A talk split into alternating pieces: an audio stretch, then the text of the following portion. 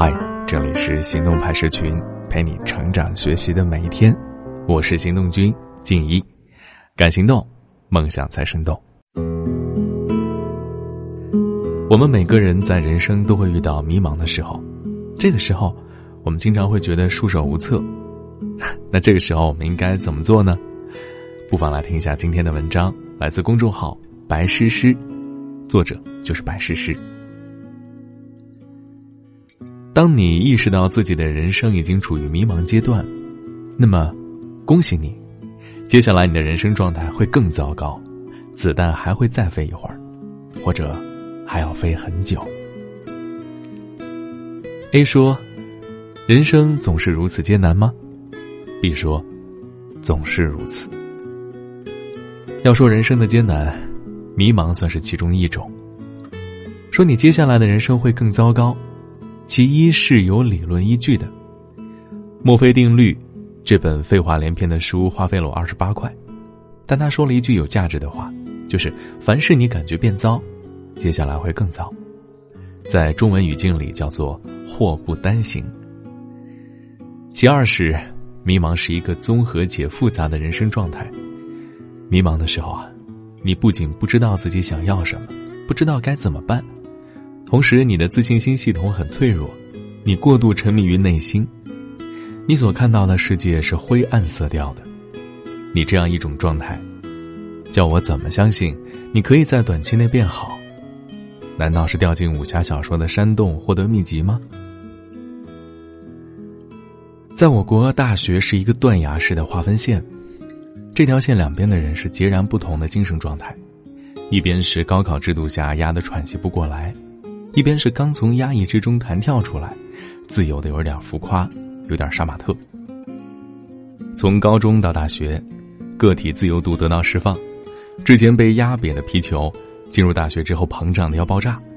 之前对于这个世界的解释权掌握在教育者手中，而此刻，当他们真的面临他们所期待的自由世界，却因为没有做好心理准备，在繁杂多元的价值观之中无法自洽。当他们亟待对自我进行解释而无从下手的时候，他们就遇到了来自迷茫的灾难。大学早期是个性释放的巅峰，而临近毕业的时候啊，他们真的要和社会现实挂钩，重新走回单一的线条，面临这个有认为未来有无限可能，慢慢收缩到甚至找不到合适工作的时刻。他们的内心再一次受到冲击，只是这一次。他们大多数人没有太多时间再去思考，因为有生存的压迫，急匆匆的要低头投入下一场战斗。这一次，他们纠结要如何才可以成为社会机器的一个合格甚至优秀的零件。这时，我们经常说，他们成熟了。之后，他们会一直成熟下去，房子、车子、婚姻、孩子等等等等。如果顺利的话。他们直到退休，都不需要抬头望星空了。大学早期那些迷茫的时光，也许是你这一辈子少有的时光，会去思考一些人生的大命题，探索自己是谁啊？那时候，我们中的很多人都曾像一位哲学家。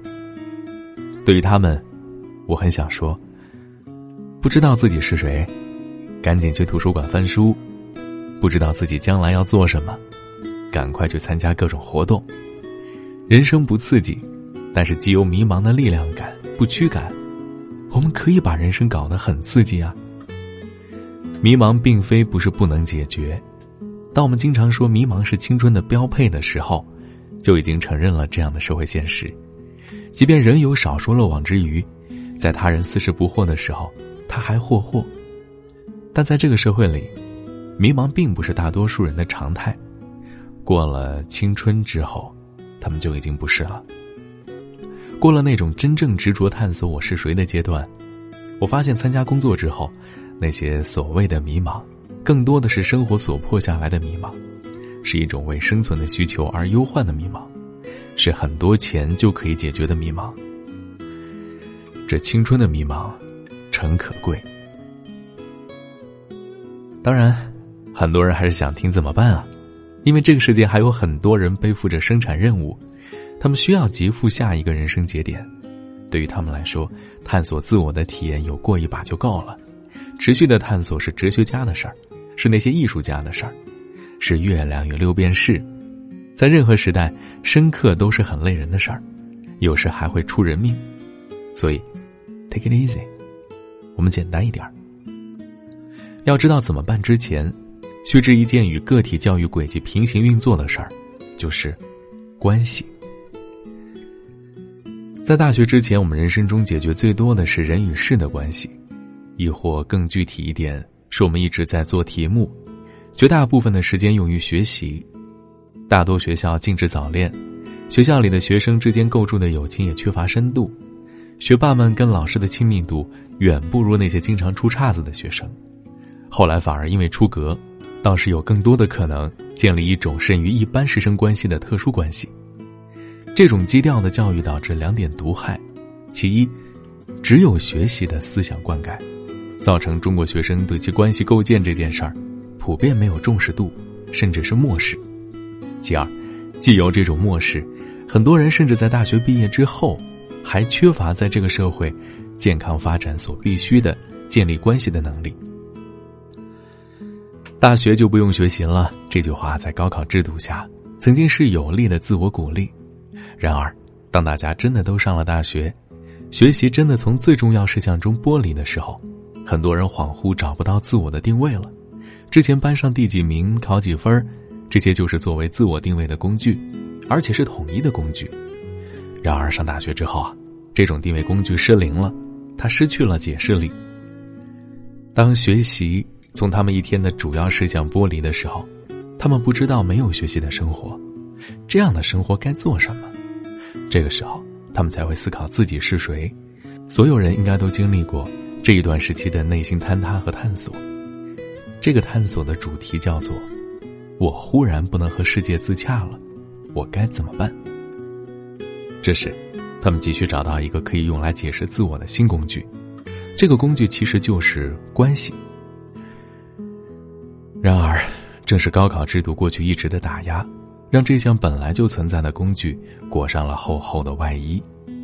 有些人发现它的时候，要么就是出于误打误撞，要么就是后知后觉。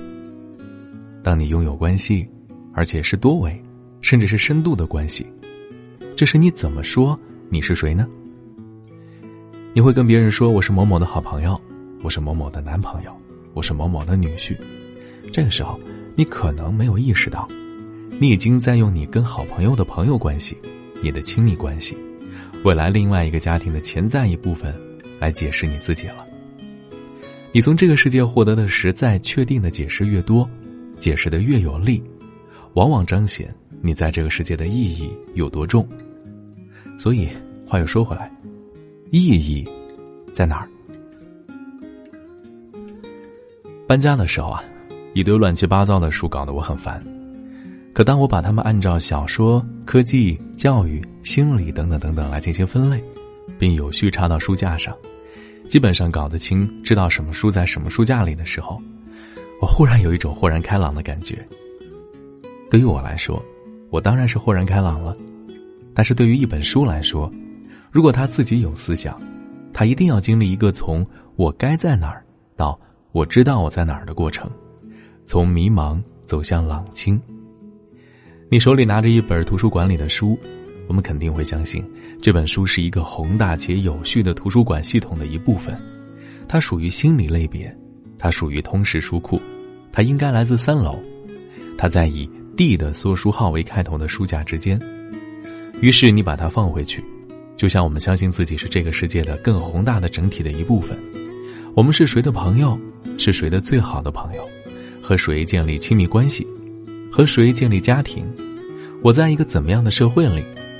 于是，我们把自己放到那儿去。我相信，意义感就来源于此。好了，关于迷茫，我想说了这么多，你一定有所感悟，也有所共鸣吧？那说到底，遇到迷茫了，有没有哪些方法可以摆脱呢？明天和你好好说一说，记得及时收听啊。对，是我不洒脱，无法放任你自由，有很多话难以说出口，只好沉默。对白很多，分辨不出是真心还是随便说说。对，我也爱自由，学不会换位感受。可到尽有关头，竟不敢伸手求救。念头太多，怕黑怕坠落，也怕承受。要做什么？才能变成你中意的那种？明明我懂，怎么还在试着你的感动？朋友都说说我太执着，好想却你不肯。你像黑洞，填不满也无法继续再触摸，是我不懂，无法停止，依赖习惯落寞。明明都懂，怎么还在试着你能心痛？朋友都说说我太执着，好想却你不肯。我太脆弱，像黑洞也无法让人